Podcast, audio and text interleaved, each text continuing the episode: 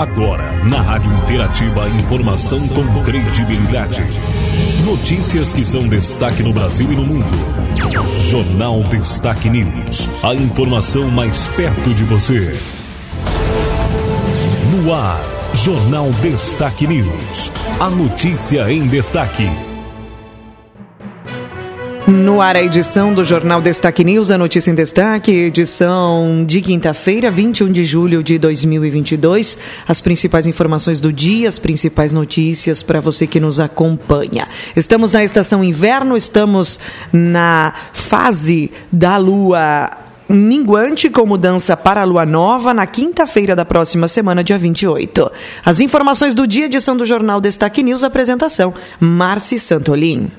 A informação com credibilidade no Jornal Destaque News. Nós vamos trazendo as informações de hoje para você. Temos destaques gerais, destaques do nosso estado, informações sobre economia. Vamos falar do esporte, trazendo o resultado da taça RBS TV de futsal, confronto decisivo ontem, realizado no nosso município. As informações do tempo e da temperatura também na edição do Jornal Destaque News. Jornal Destaque News. A notícia em destaque. É notícia hoje na área da cidadania. Estado lança consulta popular 2022. Informação aqui do Rio Grande do Sul. Nosso primeiro destaque de hoje. A consulta popular 2022-2023 foi lançada esta semana pelo governo do estado para a aplicação de um total de 55 milhões de reais em áreas e categorias que serão escolhidas diretamente pela população serão destinados 50 milhões para os Conselhos Regionais de Desenvolvimento, os COREDES, sendo que 80% dos recursos serão distribuídos de forma igualitária entre os conselhos e 20% partilhados por meio de um rateio, levando em consideração o índice de desenvolvimento socioeconômico de cada região. A diretora do Departamento de Articulação Regional e Participação da Secretaria de Planejamento, Governança e Gestão, Bruna Bloss, explica como será realizada essa primeira etapa da consulta popular. Assim como no ano passado, a consulta será realizada de maneira totalmente digital através do aplicativo Colab. E isso permite que o cidadão lance a sua proposta em forma de postagem, com descrição da ideia e justificando a importância da iniciativa para a sua região. E as propostas que tiverem o maior número de curtidas, apoio de cada Cored, elas estarão garantidas já na cédula de votação. Lembrando que essas propostas elas deverão ter um caráter regional. As categorias que serão disponibilizadas para envio de propostas são agricultura, turismo, direitos humanos e assistência social, meio ambiente, cultura, obras e habitação, transportes, esporte e lazer, desenvolvimento econômico, inovação, ciência e tecnologia e trabalho e renda. Bruno explica o cronograma da consulta popular e como será o andamento de todo o processo. As pessoas podem enviar suas ideias até o dia 10 de setembro e a votação ocorrerá entre os dias 14 de novembro ao dia 23 de novembro de 2022. Lembrando ainda que a votação das ideias, com a finalidade de inclusão dos projetos no orçamento do Estado do exercício de 2023, ela também será via aplicativo Colab e no site. O endereço eletrônico é consultapopular.rs.gov.br. O aplicativo Colab pode ser baixado na Google Play ou na App Store. Para ter acesso ao ambiente de votação, o cidadão precisará informar o número de seu título de eleitor, CPF, data de nascimento e ainda telefone ou e-mail caso o cidadão opte por receber informações do processo da consulta. O voto é pessoal e intransferível. Agência Rádio Web, de Porto Alegre, Marcelo Vaz. Obrigada, Marcelo. Agora sobre política, aqui trazendo para você, deputados aprovam mais de 100 matérias no primeiro semestre. Os deputados estaduais apreciaram neste primeiro semestre de 2022 115 matérias. 113 delas foram aprovadas e duas rejeitadas. Entre os projetos aprovados estão os que determinaram a revisão geral das remunerações dos servidores públicos de todos os poderes. Ainda foi aprovada a proposta para alterar a legislação que reestrutura a carreira de nível médio da Brigada Militar. As duas matérias rejeitadas vieram do Poder Executivo. Uma delas era a proposta de lei que solicitava autorização para o governo do estado repassar recursos estaduais para obras em rodovias federais. Agência Rádio Web, de Porto Alegre, Christian Costa. Obrigada, Christian, pela informação. Nós vamos trazendo agora destaques para você sobre política. Política em destaque. Informação: PL quer evitar cobrança de imposto de renda para quem ganha um salário e meio. Sem o reajuste da tabela do imposto de renda desde o ano de 2015 e com a previsão do novo salário mínimo para 2023 no valor de R$ 1.294, brasileiros que recebem um salário mínimo e meio, atualmente isentos do IR, deverão acertar as contas com o leão. Quem recebe mais de R$ 1.941 terá que pagar imposto de renda. Para evitar que este brasileiro receba ainda menos, vários projetos foram apresentados no Congresso Nacional para aumentar a faixa de isenção do imposto de renda, atualmente de R$ 1.903. O petista Paulo Paim é relator de uma das propostas em tramitação no Senado. Para ele, é urgente fazer a correção da tabela do imposto de renda é uma punição ao trabalhador assalariado, não corrigir a tabela do imposto de renda, bem como os valores de isenções. Com isso, o poder de compra fica corroído. Na prática, isso significa o confisco dos vencimentos. Os brasileiros que recebem salários mais baixos são os mais afetados Atualmente, a proposta está em análise na Comissão de Assuntos Econômicos do Senado Federal. Os senadores Jorge Cajuru, Fabiano Contarato, Rogério Carvalho e Lazier Martins também apresentaram projetos no mesmo sentido para aumentar a faixa de isenção do imposto de renda. Lideranças partidárias trabalham em um acordo para modificar a faixa de isenção já a partir da lei orçamentária, que será votada no segundo semestre deste ano. Agência Rádio Web de Brasília, Yuri Hudson. Obrigada, Yuri. Vamos a mais informações agora, trazendo para você a informação sobre eleições, né? Risco de golpe no Brasil será debatido nos Estados Unidos. Entidades brasileiras vão se reunir com parlamentares norte-americanos para debater risco de golpe nas eleições presidenciais deste ano. As autoridades dos Estados Unidos que receberão a comitiva integram uma comissão que investiga a invasão do Capitólio em janeiro de 2021. Um dos objetivos do encontro é pedir um posicionamento firme em relação ao respeito ao resultado das eleições, independentemente do vencedor, como detalha o diretor executivo da Washington Brasil Office, que organiza o encontro nos Estados Unidos, Paulo Abrão. Acompanhamos um processo de ataque ao sistema eleitoral, a confiabilidade no nosso sistema democrático então, as organizações da sociedade civil assumiram a responsabilidade de levar ao conhecimento da comunidade internacional um alerta em respeito às ameaças ao processo eleitoral brasileiro. E, ao mesmo tempo, pediram um apoio firme da comunidade internacional em relação ao respeito ao resultado da votação, seja quem for o vencedor. O tema ganhou força após vários ataques do presidente Jair Bolsonaro em relação ao sistema de votação brasileiro. Nesta semana, o mandatário reuniu embaixadores para criticar as urnas eletrônicas e questionar seu funcionamento sem expor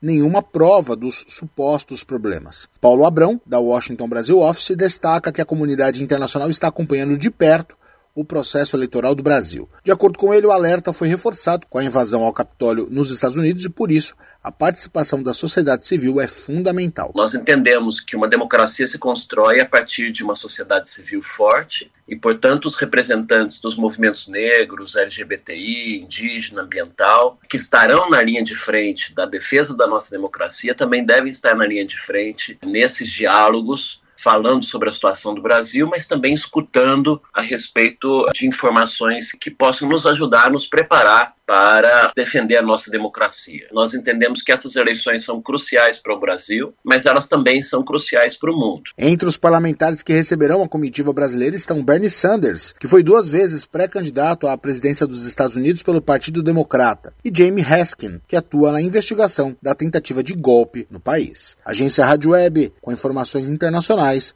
Norberto Notário.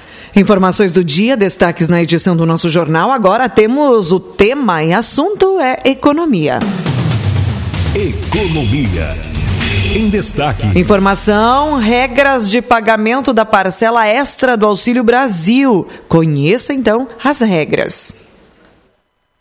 Quem recebe o Auxílio Brasil vai ter um reajuste temporário do benefício, que será pago de agosto até dezembro deste ano. O Ministério da Cidadania informou nesta quarta-feira que o repasse do valor extra de 200 reais será feito na mesma data prevista no calendário mensal do Programa de Transferência de Renda, de acordo com o número de identificação social de cada família. Atualmente, o Auxílio Brasil atende pouco mais de 18 milhões de famílias que recebem o valor mínimo mensal de 400 reais. A portaria com as regras sobre o pagamento também trata de quem recebe o auxílio gás. De acordo com a proposta de emenda à Constituição aprovada pelo Congresso, quem tem direito ao Vale Gás receberá um adicional de 50%. O valor do repasse é calculado com base na média do preço de referência do botijão de 13 quilos. Assim, será depositado um Vale Gás de 100% do preço do botijão. Essa transferência é feita a cada dois meses, portanto, os 50% a mais serão pagos em agosto, outubro e dezembro. Com informações de Brasília, Sandra Fontela. Obrigada, Sandra. Mais informações também sobre economia. Inadimplência atingiu 28,5% das famílias brasileiras em junho.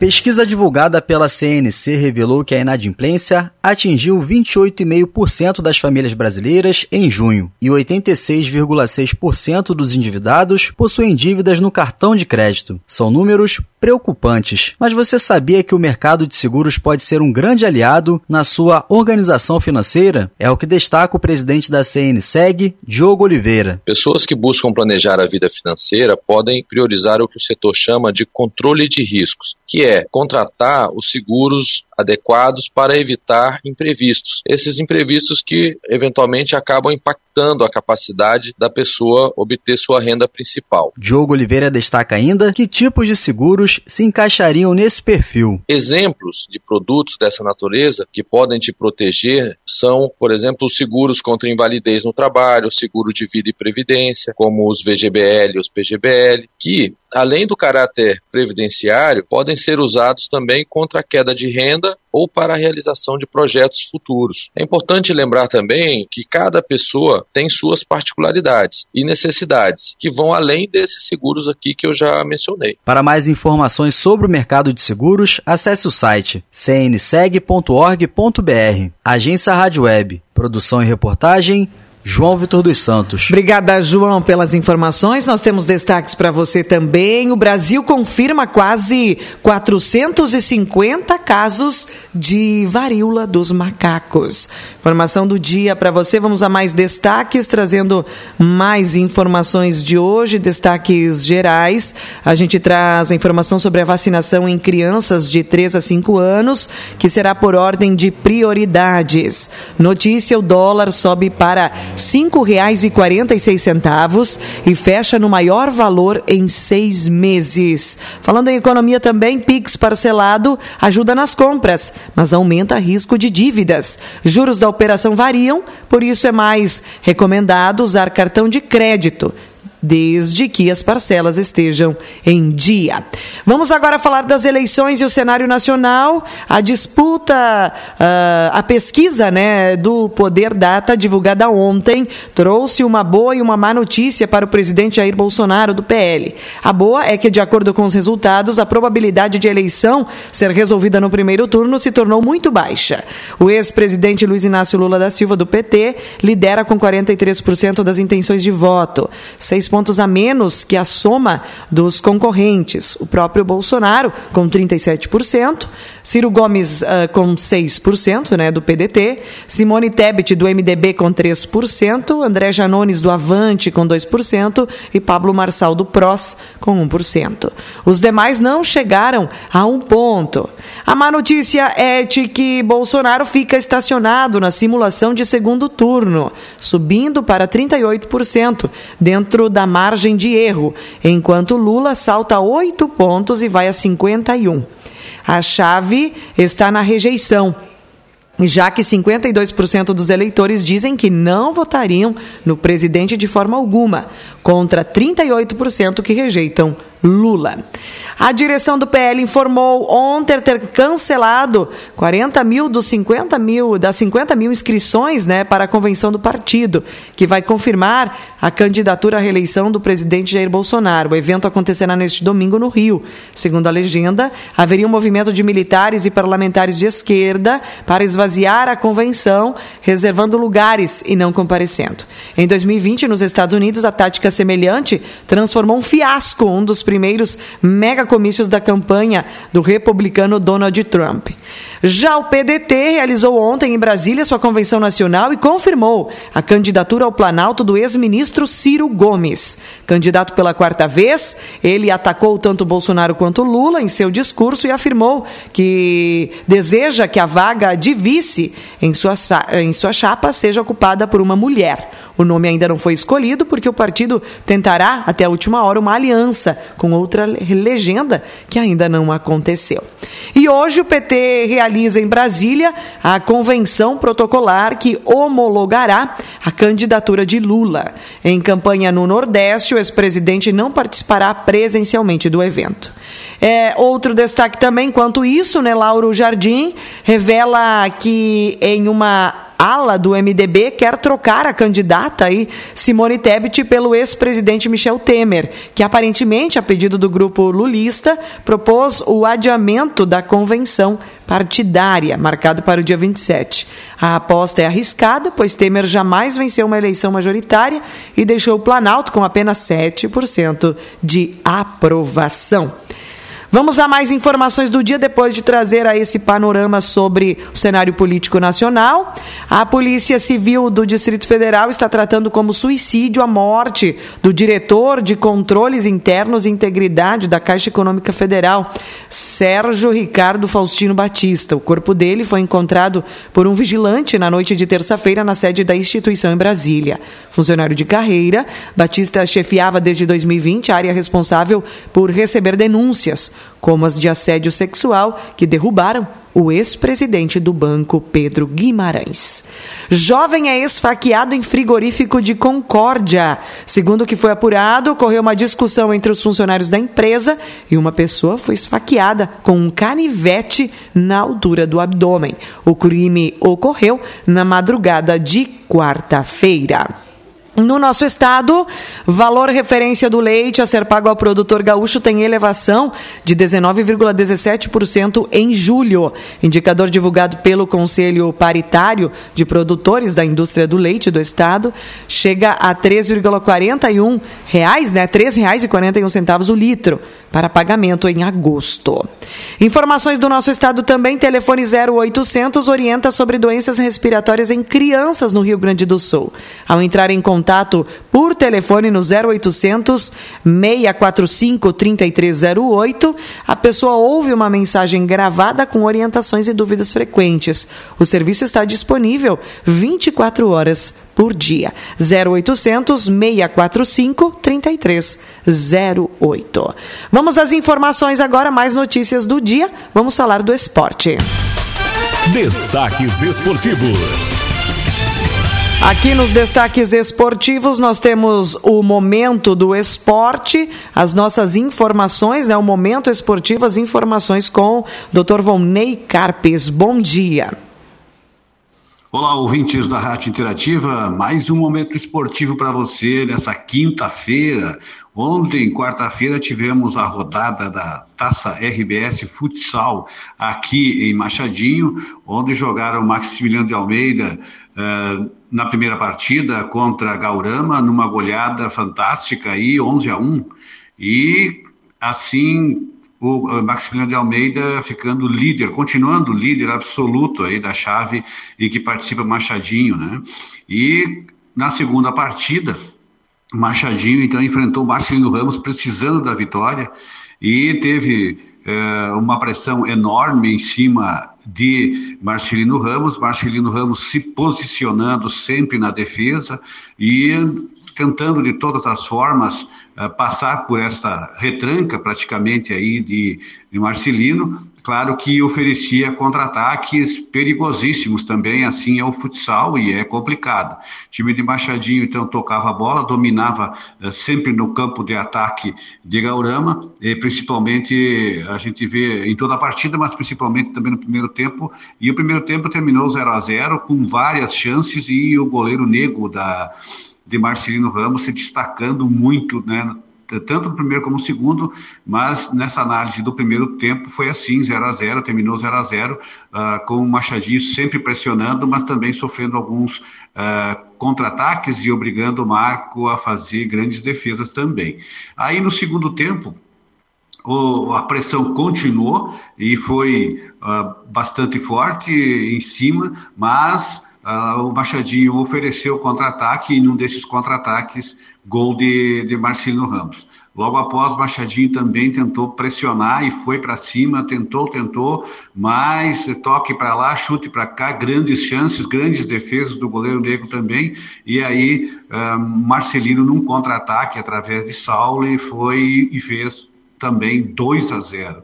E aí complicou, Machadinho mesmo assim, faltando aí em torno de 5 a 6 minutos, foi para cima, fez de tudo e continuou aí uh, uma, uma pressão e resultou até logo depois do gol de Luan, né, numa das chances que teve, Luan fez o gol e descontou fazendo 2 a 1 um. Machadinho insistiu, insistiu até o final, não faltou luta, né?